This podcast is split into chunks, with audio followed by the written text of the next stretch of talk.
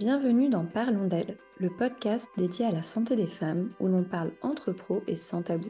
Je suis Alexia et avec Julie, nous avons créé la FAP, une académie en ligne pour accompagner les professionnels du sport et de la santé. Au cœur de chaque épisode de ce podcast, nous explorons diverses facettes de la santé des femmes. Nous croyons fermement en la puissance de la collaboration interdisciplinaire. Nous sommes convaincus qu'en rassemblant les connaissances de divers experts, nous pouvons offrir une meilleure prise en charge à nos patientes et clientes. Chaque épisode est une opportunité d'apprendre des conseils pratiques, de mettre en lumière l'importance d'une approche holistique et des informations précieuses que chaque professionnel pourra appliquer dans sa propre pratique. Découvre des interviews stimulantes avec des professionnels éminents de la santé féminine, ainsi que des partages d'expériences et des histoires inspirantes. Ensemble, construisons un avenir de santé féminine global, équilibré et interdisciplinaire. Je suis Camille, Camille Bataillon. Euh, je suis maman d'une petite fille euh, d'un an. Euh, je suis sexologue clinicienne, donc j'accompagne les personnes, que ce soit des individus, des personnes en couple, les couples qui se posent des questions intimes, relationnelles et ou sexuelles. Donc je les accompagne à travers tout ce cheminement-là. J'adore qu'on puisse réfléchir ensemble à la sexualité. C'est pour ça que en parallèle des consultations, j'ai aussi développé un compte Instagram, mais surtout un podcast qui s'appelle Camille parle sexe pour venir penser, réfléchir à la sexualité tous ensemble. Et je me suis rendu compte aussi à travers ce podcast qu'il y avait beaucoup de professionnels de santé qui l'écoutaient, qui se sont emparés, qui se posent des questions, qui ont besoin d'être accompagnés aussi sur ce sujet de la sexualité parce que bah c'est encore tout nouveau, c'est encore un peu inconnu ce métier-là, on ne sait pas trop euh, ce qu'il regroupe, ce qu'on peut en faire et surtout bah, comment accompagner les personnes autour de la sexualité parce qu'il y a de plus en plus de demandes. Et donc, euh, en parallèle aussi de tout ça, bah, je propose des webinaires pour les professionnels pour les accompagner sur des sujets euh. Donc, j'ai commencé en France avec euh, une licence en psychologie, puis ensuite j'ai voulu apprendre l'anglais parce que bah, les études scientifiques sont surtout quand même anglophones. Je suis partie aux États-Unis et bah, quand j'étais là-bas, j'ai aussi fait du coup des cours d'éducation sexuelle, hein, sex education. C'était vraiment en plus aux États-Unis, ça dépend les États, mais en tout cas en Californie, c'est quand même assez ouvert, donc c'était plutôt fun. Et, et, en parallèle de ça, j'ai fait une formation de pleine conscience appliquée à la sexualité.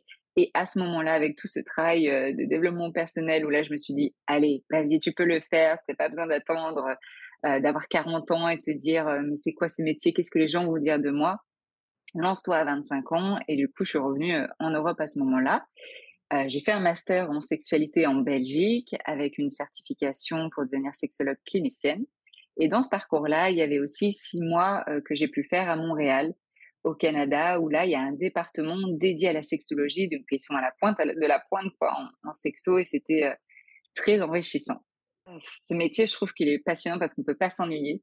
Euh, il y a autour d'individus avec des histoires différentes. Donc, en fait, il faut savoir s'adapter. Et, euh, c'est vrai que comme je consulte aussi en anglais, bah, je peux avoir des personnes de partout dans le monde. pareil, ça apporte une richesse avec des couples euh, avec différentes cultures, différentes langues, qui des fois parlent pas la même langue et doivent trouver une langue commune. la culture sur la sexualité, sur l'éducation sexuelle qui sont aussi différentes. Donc, ça me demande de m'adapter à chaque fois en termes de vocabulaire, en termes d'approche, en termes de sentir ce qui peut être dit et comment l'amener. Donc ça, c'est, je trouve ça super chouette. Je trouve ça passionnant de travailler avec les couples aussi. Euh, c'est difficile, mais c'est challengeant et c'est euh, enrichissant. Et donc, dans la sexualité, moi, ce qui me passionnait, et, j'ai réussi d'une manière ou d'une autre à arriver à les regrouper, j'ai toujours été passionnée de la périnatalité, bah, des enfants, des bébés, de la grossesse, et, plus récemment du postpartum, et puis de la sexualité, donc euh, bah, ça en fait de la sexopérinatalité. Et c'est pour ça que j'ai écrit un livre qui s'appelle Réinventer sa vie intime après bébé, qui combine vraiment euh, ces deux domaines, parce que je trouve qu'on n'en parle pas encore assez, même si ça commence à venir. Mais je me suis dit, mais en fait, euh, bah, je suis sûre que quand on devient parent, et c'était avant que je devienne maman, mais quand on devient parent, je suis sûre que ça doit quand même jouer un petit peu sur euh, la sexualité, voire sur la dynamique de couple. Et donc, euh, c'est comme ça que je me suis intéressée aussi à, ça. Tu as écrit dans, dans, tes descriptions, tu as écrit une phrase qui m'a interpellée, moi. Tu as écrit J'aime travailler avec des personnes qui veulent mettre plus de plaisir dans leur vie personnelle et relationnelle cette phrase, euh, je me la suis notée parce que j'ai trouvé cette phrase euh, absolument géniale. Et est-ce qu'on peut euh, résumer finalement ce que tu fais dans cette phrase? Ouais. Ouais, donc le plaisir, parce que des fois, on a envie aussi, dans la sexualité, on a envie, on a cet idéal que ça doit être mieux, que ça doit être plus, que même si on se masturbe et tout ça, oh, j'ai une sexualité développée. Mais en fait, cette notion de plaisir, je trouve que des fois, elle manque pour beaucoup. Et donc, elle est souvent aussi au cœur des séances. Et quand je parle de plaisir, je ne parle pas forcément d'orgasme, en tout cas pas de l'orgasme en tel que la plupart des gens ont, hein, cette définition-là, mais vraiment de venir retravailler là-dessus. Et puis cette motivation, parce que quand on vient en séance, c'est aussi important d'être motivé, parce que bah, les changements vont pas venir juste comme ça parce qu'on l'a décidé, non, ça va être inconfortable, euh, ça va pas être facile, il va y avoir euh, des sortes de va-et-vient, ah, je suis motivée, puis maintenant je suis plus motivée, comme une coach sportive, hein, on est là en fait pour venir euh, là, être là derrière, accompagner main dans la main quand justement il y a des challenges. Et cette notion de plaisir, bah, c'est justement aussi, et c'était par rapport à cette casquette aussi de sexologue. On vient généralement voir la sexologue quand il y a des difficultés, quand il y a des problèmes sexuels. Et moi, j'ai toujours voulu aussi avoir cette approche-là. Venez aussi quand tout va bien pour pouvoir mettre aussi travailler, faire des ajustements, pour pousser aussi encore plus loin. plus loin dans le sens de vraiment venir être à l'écoute de ses sensations et de son corps parce que tu me posais la question, Alexia, ce qui peut me différencier. Moi, mon approche, elle a tout de suite été basée sur la pleine conscience. Parce que c'est comme ça que j'ai été formée aux États-Unis, vraiment sur cette notion de sexualité appliquée à, la pleine conscience, ou plutôt la pleine conscience appliquée à la sexualité. Et les études l'ont montré à quel point bah, la pleine conscience et la méditation, et c'est pour ça que ça fait tout un boom aussi, mais ça vient aider pour être plus dans le moment présent, être à l'écoute de son corps, de ses sensations, de savoir du coup identifier ce qu'on veut, ce qu'on ne veut pas, de pouvoir du coup l'exprimer aussi. Et tout ça, bah, bien sûr, ça a des bénéfices, mais encore plus dans la sexualité. Et donc, euh, c'est vraiment tout mon accompagnement aussi euh, de venir aider les gens à avoir conscience de ce qui se passe au moment même pour pouvoir le dire. Et donc, on travaille aussi sur ces notions de, bah, c'est pas si évident que ça de communiquer sur ce qu'on aime, ce qu'on n'aime pas, comment oser le dire à l'autre. Et donc, euh, voilà, il y a plein de choses qu'on peut travailler, en fait, euh, dans, la, dans, la, dans cette notion de sexualité et de plaisir. C'est marrant, il y a plein de ponts avec euh, le coaching sportif. J'imagine. J'allais dire la même chose. ouais, c'est extrêmement lié au final. Il y a plein de ponts avec la kinésithérapie. Quel serait le message que tu pourrais donner justement à des coachs sportifs, à des kinés, à des sages-femmes sur bah, la complémentarité justement de nos pratiques et à quel point finalement le fait de d'avoir des passerelles dans nos, dans nos métiers peuvent complètement euh, élever encore plus les, les, patientes ou les personnes qu'on accompagne? Je pense qu'à partir du, moment où on veut une approche holistique, on doit s'entourer de différents professionnels. Après, c'est vrai, comme le métier de sexologue est encore peu, pas connu, il est souvent un peu mis de côté. Nous, en tout cas, ou moi, en tout cas, en tant que sexologue, je m'entoure voilà, de sages-femmes, de kinés, de gynéco, de dermatologues, vénérologues, de plein de professionnels. Et alors, le message qui pourrait être transmis à ces professionnels-là, euh, bah, vous le disiez un petit peu toutes les deux aussi en, intro, ou peut-être en off, euh, mais que la sexualité, ça fait partie euh, de notre vie. Alors après, peu importe la fréquence, la manière de, mais c'est quand même un sujet qui fait quand même partie de, notre vie. Et donc, en tant que professionnel de santé, ça veut dire que ça fait aussi partie de, de la vie de vos patientes, de vos patients. À partir de ce moment-là, tiens, ça peut être intéressant de le garder un petit peu euh, en arrière-plan et surtout quand les patients peuvent venir, euh, les patientes peuvent venir et surtout peut-être là pour les sages-femmes ou les kinés, ah bah j'ai des douleurs ou j'ai mal à la vulve ou quand j'ai des rapports ça va pas ou depuis que j'ai accouché j'ai mal etc. Bam, il faut se dire ok sexologue, c'est les spécialistes, on est les spécialistes de la sexualité. Ça veut pas dire que dans le traitement il y a que nous, mais en tout cas dès qu'il y a ces notions là, oui. Ou même des fois bah, avec mon partenaire, euh, il y a des tensions, euh, ils veulent tout le temps, on a des difficultés vis-à-vis de la libido, etc. Paf, connexion, sexologue aussi. En fait, les sexologues vont être les portes d'entrée vis-à-vis de la sexualité, euh, vis-à-vis aussi du couple, pour les personnes qui sont aussi formées à accompagner les couples, euh, et donc à garder en tête aussi en complémentarité de ce que les sages-femmes, les kinés, les gynécologues aussi, hein, parce que les gynécologues peuvent voir beaucoup de personnes qui m'ont dit ah, bah en fait là quand vous mettez le spéculum j'ai mal et j'ai aussi mal quand on a des rapports avec mon partenaire. Je suis pas à l'aise ou en fait bah, non vous pouvez pas du tout mettre de spéculum parce que j'ai du vaginisme. Et donc de se dire ah vaginisme douleur encore une fois ou libido sexologue on y va quoi. Mmh. Et du coup, comment t'en es arrivé à écrire ton livre justement, euh, réinventer sa vie intime après bébé? Est-ce que c'est de ton expérience personnelle ou est-ce que au final c'est une patientèle qui venait vers toi avec ces problématiques-là, un mix des deux? Comment t'en es arrivé à, à, te dire je, je vais écrire un ouvrage pour vraiment partir sur ce sujet-là? Très bonne question. Alors j'ai écrit cet ouvrage avant de devenir maman et je me suis beaucoup posé la question en termes de légitimité, etc. Et je me suis dit, en fait, j'ai pas envie d'écrire un livre par rapport à mon expérience ou biaisé par mon expérience. J'ai envie d'être la plus neutre possible et surtout de me baser de ce que les articles scientifiques disent parce qu'il y a des informations là-dessus. Donc, je voulais vulgariser et que ça soit euh, du coup euh, bah, possible pour tout le monde de les lire. Donc, il y avait d'un côté les articles scientifiques, de l'autre côté ce que les patientes, les couples disent. Euh, ce qu'ils me disent en séance, donc de pouvoir apporter cette casquette-là aussi. Et le troisième aspect qui était bah, ma casquette de sexologue aussi, de pouvoir proposer des outils. Généralement, en plus, c'est des outils euh, qui sont transmis dans toutes les séances, mais là, appliqués encore plus bah, dans le sujet de euh, juste la grossesse et le postpartum. Et donc voilà, l'objectif c'était de regrouper tout ça, d'en faire un condensé avec quelque chose d'assez court, concis, précis, parce que bah, ça s'adresse à des jeunes parents ou des parents et donc souvent des personnes qui n'ont pas vraiment le temps, mais qui ont besoin de trouver les informations assez rapidement. Et dans un ton déculpabilisant, dans un ton de grâce au témoignage, bah, vous voyez que vous n'êtes pas la seule non plus et que bah, vous traversez tous et toutes à des, des peut-être des échelles différentes. Et puis, comme il y a des outils qui existent, il y a des choses possibles et des solutions qui vont vous permettre aussi de vous accompagner. J'ai remarqué dans les, bah, professionnels qui sont pas forcément avec cette casquette sexologue, vraiment les trois grands obstacles, c'est déjà une, histoire de temps. Hein. Euh, peut-être les médecins ou gynécologues, bah, en fait, euh, on n'a pas le temps de, parler de ce sujet-là. Euh, on n'est pas formé à parler de ce sujet-là non plus. Et des fois, on n'est pas à l'aise de parler de ce sujet-là. Donc là, je vais partir des professionnels qui sont pas à l'aise du tout avec ce sujet-là. Euh, je dirais, du coup, si vous n'êtes pas à l'aise, de peut-être pas forcément l'aborder, mais en tout cas de garder l'oreille bien grande ouverte. Et quand vous entendez ces sujets-là sur postpartum, douleur, etc., d'avoir des ressources.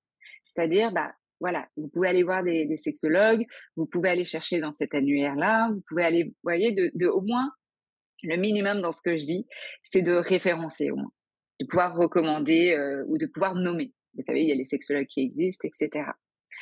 Ensuite, euh, par rapport bah, à la kiné, et ça c'est vraiment euh, super, bah, déjà cette écoute. Euh, des fois, on se demande mais qu'est-ce qu'on peut faire? Déjà d'écouter sans juger, ça me donne des frissons rien que de le dire, mais pour beaucoup de, pour patientes que j'ai en séance, elles ne se sentent ni entendues ni écoutées de la part des professionnels de santé. Et pour celles qui l'ont été, ça fait une grande différence. Elles me disent mais oh, c'était la première fois, c'est la première fois qu'on m'a écouté autant. J'ai une patiente récemment qui me disait ça.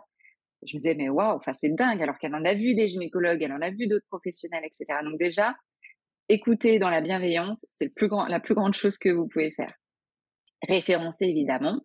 Et dans les questions, bah, ça peut être, et encore plus peut-être en postpartum, euh, ou dès qu'il y a des douleurs, bah, tiens, je vois qu'il y a des douleurs, je vois que c'est tendu, ou tiens, vous me parlez de, il y a le postpartum, voilà, j'entends des choses. Comment ça se passe dans l'intimité et peut-être même avant ça, dire, bah voilà, je vais vous poser une question, c'est peut-être assez privé, à vous de, voir si vous vous sentez OK de m'y répondre. Mais voilà, j'avais envie de vous poser la question, comment ça se passe dans votre intimité, dans votre sexualité, comment vous vous sentez dans votre corps, comment vous vous sentez dans votre relation, hein, si vous êtes en relation.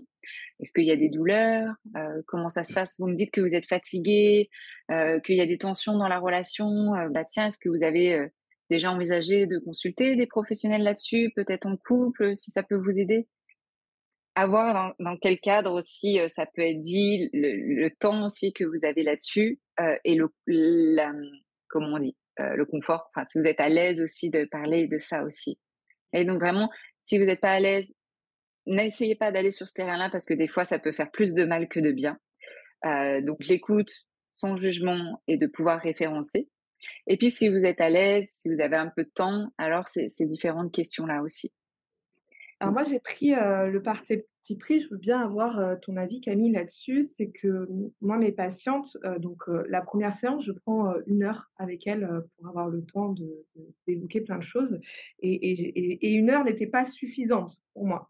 Donc, j'ai trouvé une astuce, c'est que j'ai mis en place un, questionnaire sous forme Google Form, enfin, un comme ça, que j'envoie à ma patiente avant sa première séance de rééducation. Dedans, il y a énormément de questions, toute, toute l'anamnèse finalement, et il y a une question avez-vous, donc par exemple pour la fiche postpartum, c'est avez-vous repris les relations sexuelles? Comment ça s'est passé? Est-ce que vous souhaitez en parler durant la séance? Est-ce que vous avez des douleurs pour, les, pour le plus classique hors postpartum, bah justement, je, demande s'il y a des douleurs dans la, zone périnéale, si elle a du plaisir pendant les relations sexuelles. Et en fait, tout ça, c'est sous forme de questionnaire. Et, et à la fin, dans la partie sexualité, c'est un chapitre à peu près, je demande si elle voudrait en parler. Et en fait, il y a trois réponses. non, oui, je ne sais pas. Et après, bah, en séance, je l'évoque en fonction de ce qu'elle aura coché dans la. Je ne sais pas ce que tu en penses. Moi, j'aime bien ce fonctionnement. Je suis pas la personne la plus à l'aise pour parler sexualité, même si c'est pas quelque chose de spécialement tabou. Mais voilà, je suis pas, comme tu l'as dit, je suis tout simplement pas formée. Donc, donc j'essaye de quand même rester à ma place. mais je voulais quand même pas passer à côté de certaines choses. Donc, j'avais trouvé ce petit moyen voilà, j'aimerais avoir ton avis là-dessus, Camille. Eh ben moi, je trouve ça génial. Je trouve ça génial, euh, d'autant plus, en plus, si tu dis que bah, voilà, pour toi, c'est important donc euh, de t'écouter là-dedans. Et, euh, et, et, ça montre quand même qu'il y a un niveau d'aisance dans le sens où tu abordes quand même cette question-là, tu vois, de, de, la sexualité. Donc, génial que tu le fasses en plus en amont. Ça permet aux personnes de se poser, bah, de dire non, j'ai vraiment pas envie de parler de ça, oui ou peut-être. Et du coup, il y a cette possibilité-là. Euh, peut-être nuancer par rapport à la reprise des rapports. Qu'est-ce que tu entends par là? Euh, Est-ce que c'est reprise de rapports avec pénétration, sans pénétration? Euh, Ça, ça peut être quelque chose aussi intéressant à, venir mettre en parenthèse, par exemple, et pour elle d'avoir cette réflexion. Ah, ok, la reprise des rapports, c'est pas que pénétration, c'est peut-être aussi bah, hors pénétration, mais peut-être qu'il y a eu déjà des douleurs même hors pénétration ce qui peut arriver aussi. donc vraiment, vraiment top. Moi, je trouve que c'est une bonne idée. Ça te prémâche aussi un petit peu le, travail et ça te fait gagner du temps où là, tu peux plus accueillir justement ce qu'elles vont te dire, justement, s'il y a des douleurs, ce qu'elles ont fait, si elles ont pu en discuter déjà ou pas. Et justement, pour parler des douleurs pelviennes, en tant que sexologue, du coup, quel est ton champ d'action? Qu'est-ce que tu vas balayer comme, comme, comme possibilité? Oui. Alors moi, par rapport aux douleurs pelviennes, je travaille toujours en parallèle avec des kinés déjà, un minimum, ou des personnes qui travaillent avec le, périnée. Euh, donc c'est ça, souvent, je recommande aux personnes, ben voilà, est-ce que vous avez déjà eu des séances pour faire de la rééducation du périnée? Pas dans le sens de venir tonifier, parce que généralement, le périnée est déjà hypertonique quand il y a des douleurs, mais d'apprendre à le détendre, à venir mettre de la mobilité. Et pour ça, bah, c'est le travail euh, des kinés, des personnes qui sont euh, spécialisées justement dans la rééducation du périnée.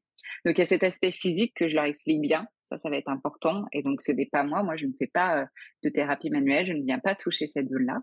Par contre, en tant que sexologue, on va venir travailler l'aspect sexo-psycho qu'est-ce qui fait qu'il peut y avoir des douleurs? Est-ce qu'il y a un contexte qui euh, peut-être n'est pas euh, propice euh, au plaisir ou pas propice à la détente? Quels peuvent être les éléments qui peuvent favoriser justement peut-être une meilleure connaissance de son corps? Peut-être aussi, bah, qu'est-ce qui peut venir aussi créer du plaisir? Parce que des fois, bah, ces personnes-là ont perdu aussi cette notion de plaisir puisque la douleur a pris tout, toute sa place.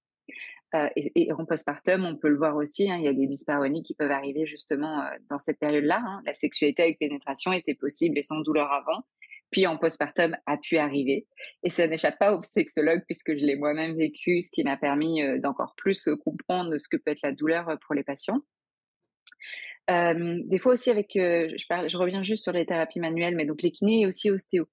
Ostéo, urogynéco peuvent aussi pas mal aider dans cette zone-là. Et donc, par rapport à sexo-psycho aussi, c'est de venir euh, bah, parler de la relation de couple.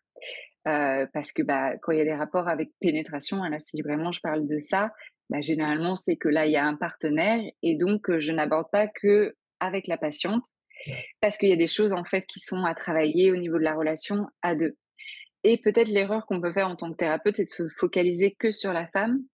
Bien sûr qu'on peut avoir des champs d'action là-dessus, Mais si par exemple, il y a de la pression d'un côté ou une mauvaise communication, on aura beau travailler sur ces, aspects-là, ça ne donnera pas un contexte favorable à la détente. Donc ça, j'essaie vraiment de leur expliquer en séance. Et donc des fois, dans le meilleur des cas, c'est génial quand le partenaire peut venir. la partenaire aussi, hein, il y a des couples lesbiens qui peuvent aussi avoir des douleurs, donc vraiment les deux partenaires. Et malheureusement, c'est encore une généralité, mais des fois, bah, c'est un travail que les femmes vont faire toutes seules parce que bah, le partenaire ne se sent pas à l'aise, n'a pas envie de discuter de ça, n'a pas de problème, et donc ça ne me regarde pas, et donc tu te débrouilles tout seul. Et donc bah là, voilà, là je leur dis vraiment aussi, c'est une limite. On va pouvoir travailler sur des choses individuelles, mais sachez qu'il y a quand même une limite où bah, ça c'est pas bon signe non plus quand le partenaire réagit comme ça. Moi personnellement, en tant que thérapeute, des fois j'ai envie de dire, j'ai pas forcément envie d'aider là-dessus puisque bah le contexte n'est pas approprié finalement. Donc, il y aura toujours cette limite-là dans, le coin de la tête aussi. il y a souvent une énorme culpabilité. Euh, moi, je, retrouve beaucoup euh, de, femmes justement à cette question avec vous, repris euh, non, mais c'est vrai qu'il a envie. en fait, il y a les hormones, on explique le contexte, déjà un petit peu physique, parce que c'est mon champ de compétences. mais c'est vrai qu'il y a une énorme culpabilité des femmes quand il y a des douleurs mais attendez, c'est vous qui avez mal, c'est pas lui, donc on y va doucement. Mais c'est vrai que de, bien rappeler l'importance que pour, pas toute la sexualité, mais il y a une grosse partie de la sexualité qui se fait à deux et que, et que du coup, la guérison se fait aussi plus facilement à deux. Oui, totalement. tu peux bien le dire, Julie. Et puis dans cette question de cette notion de plaisir, on revient beaucoup sur cette notion de désir aussi, hein, et de remettre, comme tu dis, dire, euh, mais là, votre désir à vous. Là, si on parle de vous, là, on met de côté le ou la partenaire. Euh, là, euh, je m'en fiche en fait presque. vous, qu'est-ce que vous avez envie? Qu'est-ce que vous ressentez dans votre corps? Qu'est-ce que votre corps vous dit? Bah, Peut-être que mon corps me dit, bah là, en fait, j'ai envie de lenteur, ou j'ai envie de sensualité, ou bah, j'ai envie de qu'il puisse s'initier aussi, ou que je puisse initier. Enfin, il y a tellement de choses qui sont déjà à travailler avant même d'imaginer presque une reprise aussi. Hein. Moi, j'avais envie de revenir sur les notions justement que tu viens d'évoquer de plaisir, désir, libido. Euh, est-ce que tu peux nous définir un petit peu plus ces différentes notions pour qu'on on ait aussi bah, les mots justes et les, tu vois, les définitions justes, nous, par rapport aussi à nos angles d'approche? Ouais, alors le désir, c'est, il est tellement à nuancer aussi, c'est vrai, et on apprend chaque, enfin chaque année, mais plus en plus avec les études, avec les recherches, à préciser un petit peu, un petit peu tout ça. Bah, le désir, en fait, maintenant, on parle vraiment de désir. Il y a un désir spontané, il y a du désir réactif, et il y a plein de formes de désir. Ok, donc j'ai essayé de, d'être, concise là-dessus. souvent, dans notre société, on va penser le désir spontané comme uniquement du désir. Le désir spontané, bah, c'est je pense à de la sexualité où j'ai envie de sexe et donc je vais aller initier soit de la masturbation, soit je vais aller voir mon ma partenaire pour initier quelque chose de sexuel. Ça, on va facilement le traduire comme du désir, comme de la libido. Pour moi, désir libido, ça dépend des sexologues, mais moi, pour moi, c'est assez similaire, c'est même similaire. C'est juste une manière différente d'expliquer que c'est un élan. Il y a des stimuli, il y a une excitation qui peut arriver mais il y a aussi une excitation qui peut être en amont d'un désir. Donc là, je me sens excitée, puis il y a le désir qui va arriver après, ou des fois, c'est le désir qui arrive avant et ensuite, je vais être excitée dans mon corps. Donc il y a le désir spontané, il peut y avoir aussi du désir réactif. Donc ça, on en parle un peu moins et souvent on va le considérer comme ne faisant pas partie de la libido, mais c'est du désir. Donc c'est par exemple euh, je ne pensais pas forcément à la sexualité. Et puis, ma partenaire, elle est venue, elle est venue euh, me caresser euh, le long de la nuque.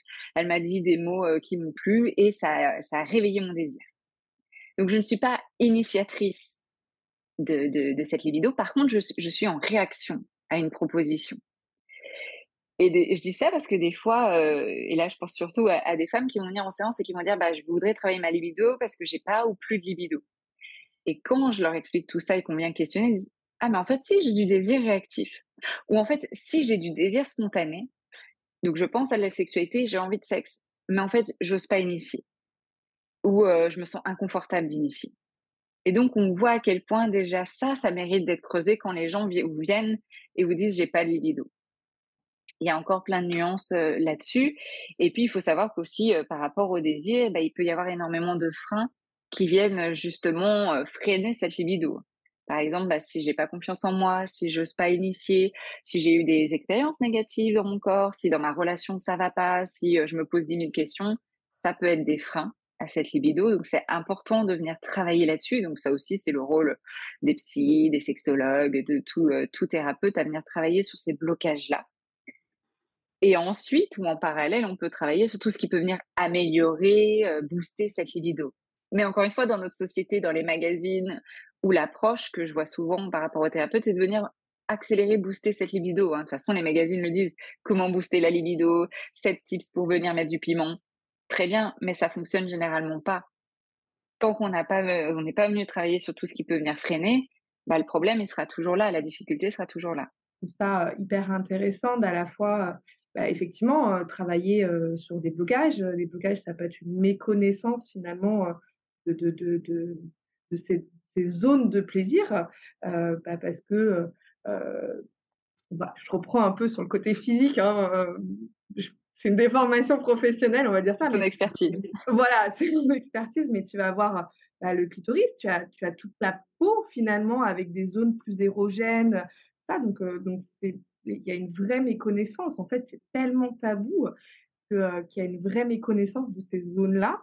Déjà, d'apporter une connaissance de ces zones-là, je trouve ça génial. De travailler, comme tu dis, sur, sur les blocages. Ça peut être des blocages d'estime de soi, des, des des blocages de, de, de, même socio-culturels, le sexe c'est sale euh, dans, dans, certaines croyances. voilà, c'est très euh, dans certaines cultures, dans certaines familles tout simplement où, la sexualité est extrêmement taboue et on devient euh, une mauvaise chose. dans notre société judéo-chrétienne, on, a vraiment mis le sexe déjà sur le plaisir de l'homme et pour du tout de la femme, et, euh, en plus que c'est quand même quelque chose d'extrêmement tabou. Donc il y a, énormément de blocages qui peuvent, euh, travailler là-dessus. Et c'est vrai que nous, euh, en tant que professionnels du mouvement, c'est une approche qu'on n'a pas.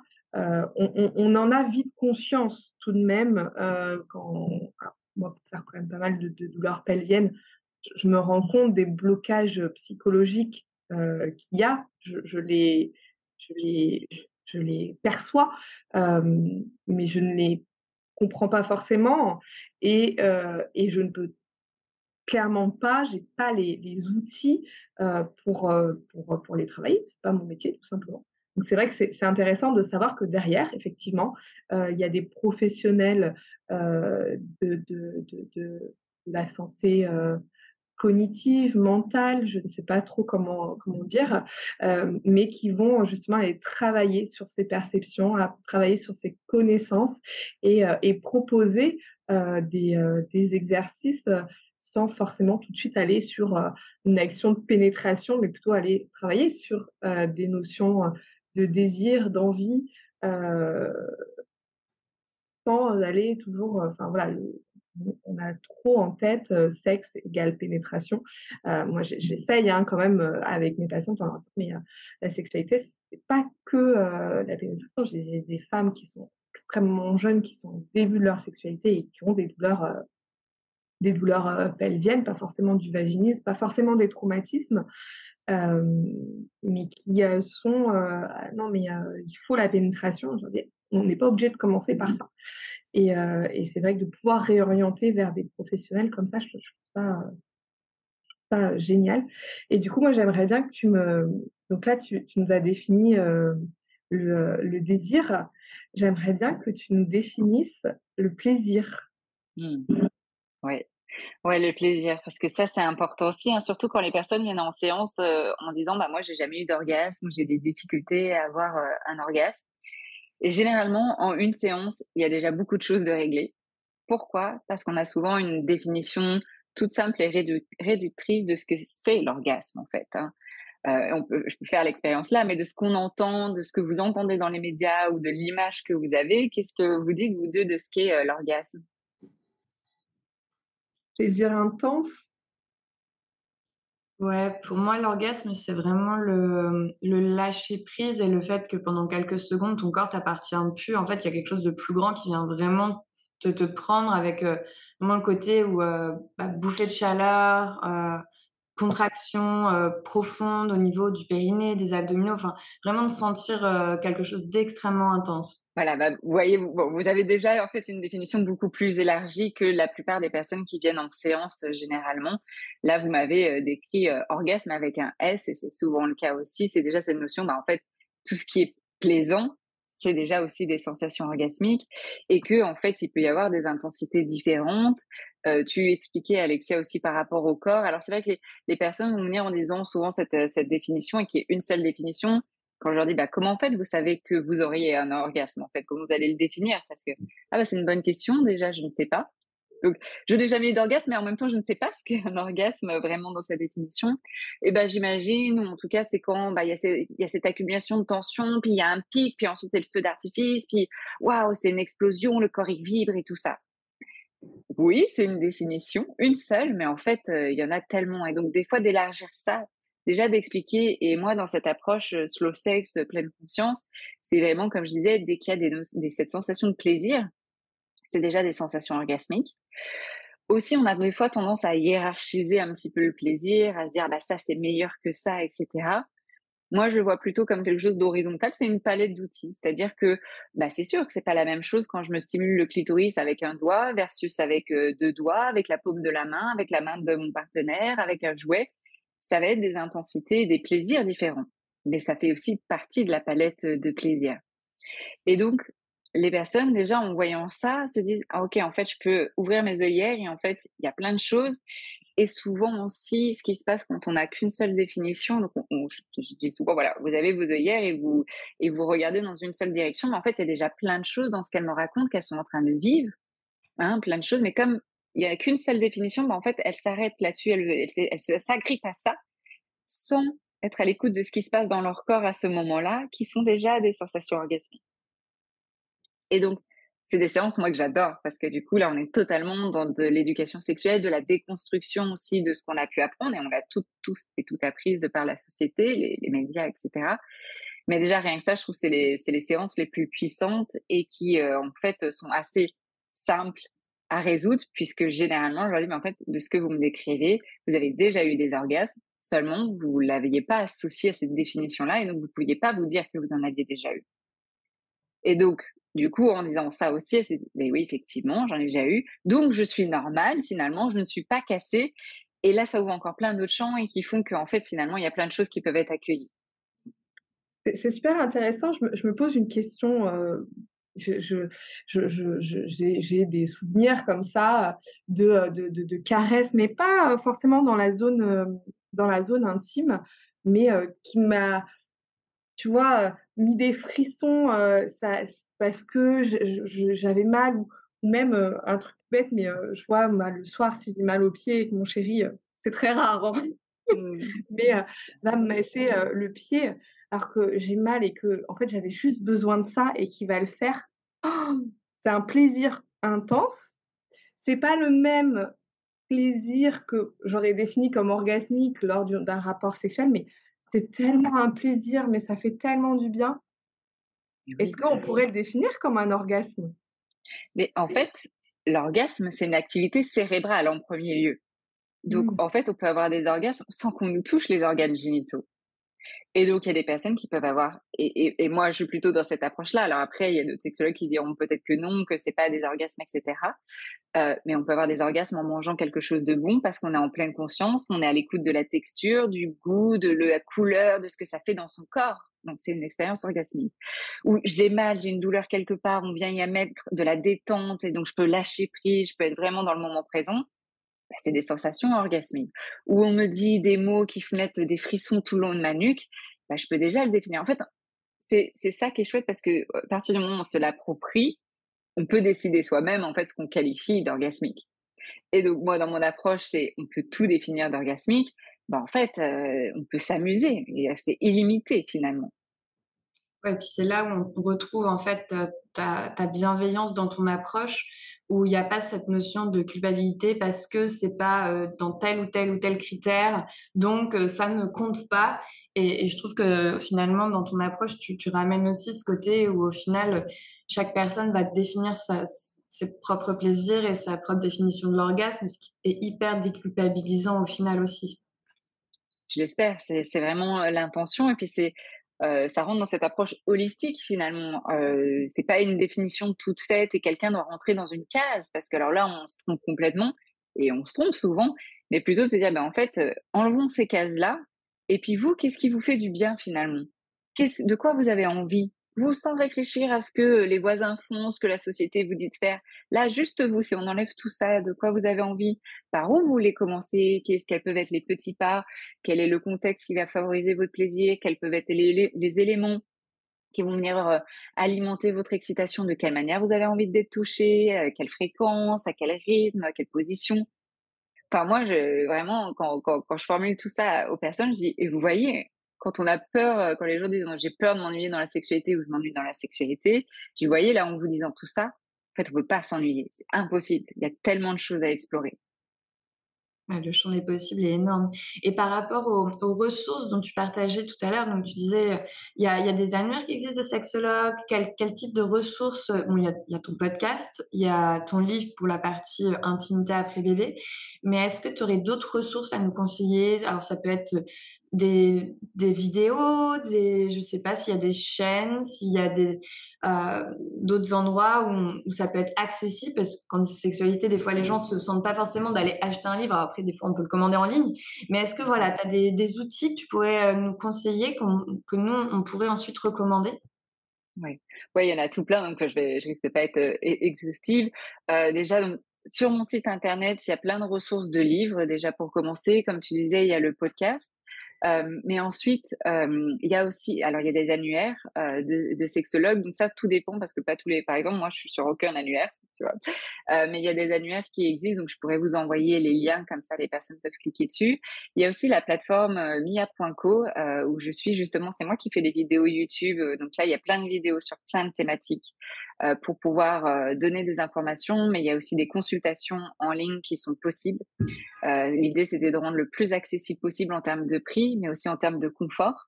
Donc, les personnes peuvent avoir des séances par téléphone, par messagerie si vraiment elles osent pas. Mais le mieux, c'est aussi par visio pour se voir et pour avoir une interaction.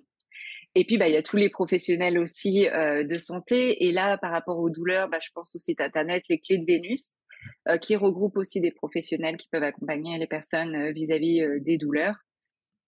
Il y a tellement plein de choses que je vais en oublier, mais, mais voilà. Et puis, puis surtout, l'idée, c'est que vraiment, bah, les professionnels et donc ceux qui sont vraiment en première ligne, et ça, je l'ai appris via mon, mon, livre, mais en fait, ce sont les sages-femmes qui se sont emparées de mon livre. Euh, je m'y attendais pas, mais elles sont souvent en première ligne de toute façon par rapport au postpartum.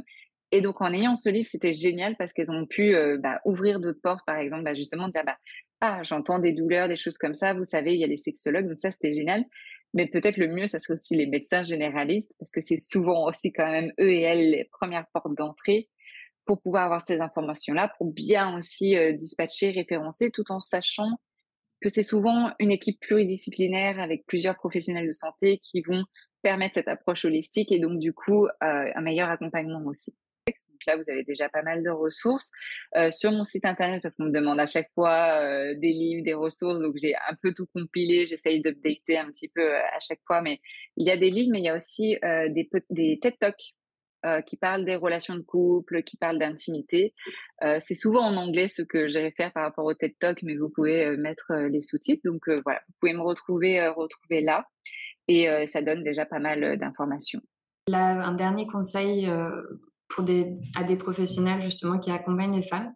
Euh, qu'est-ce que tu aimerais euh, pousser Qu'est-ce que tu aimerais le plus mettre en avant?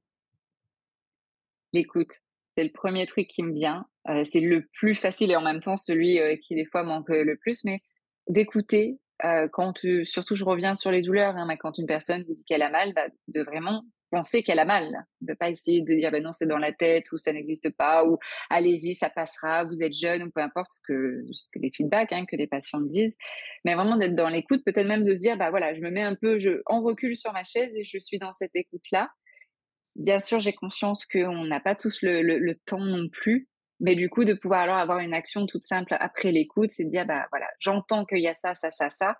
Voici, de préparer peut-être une brochure avec différents professionnels que la personne euh, peut voir ou euh, les notes du podcast et de dire, bah voilà, vous pouvez aller là et ça donne déjà euh, pas mal d'aiguillage.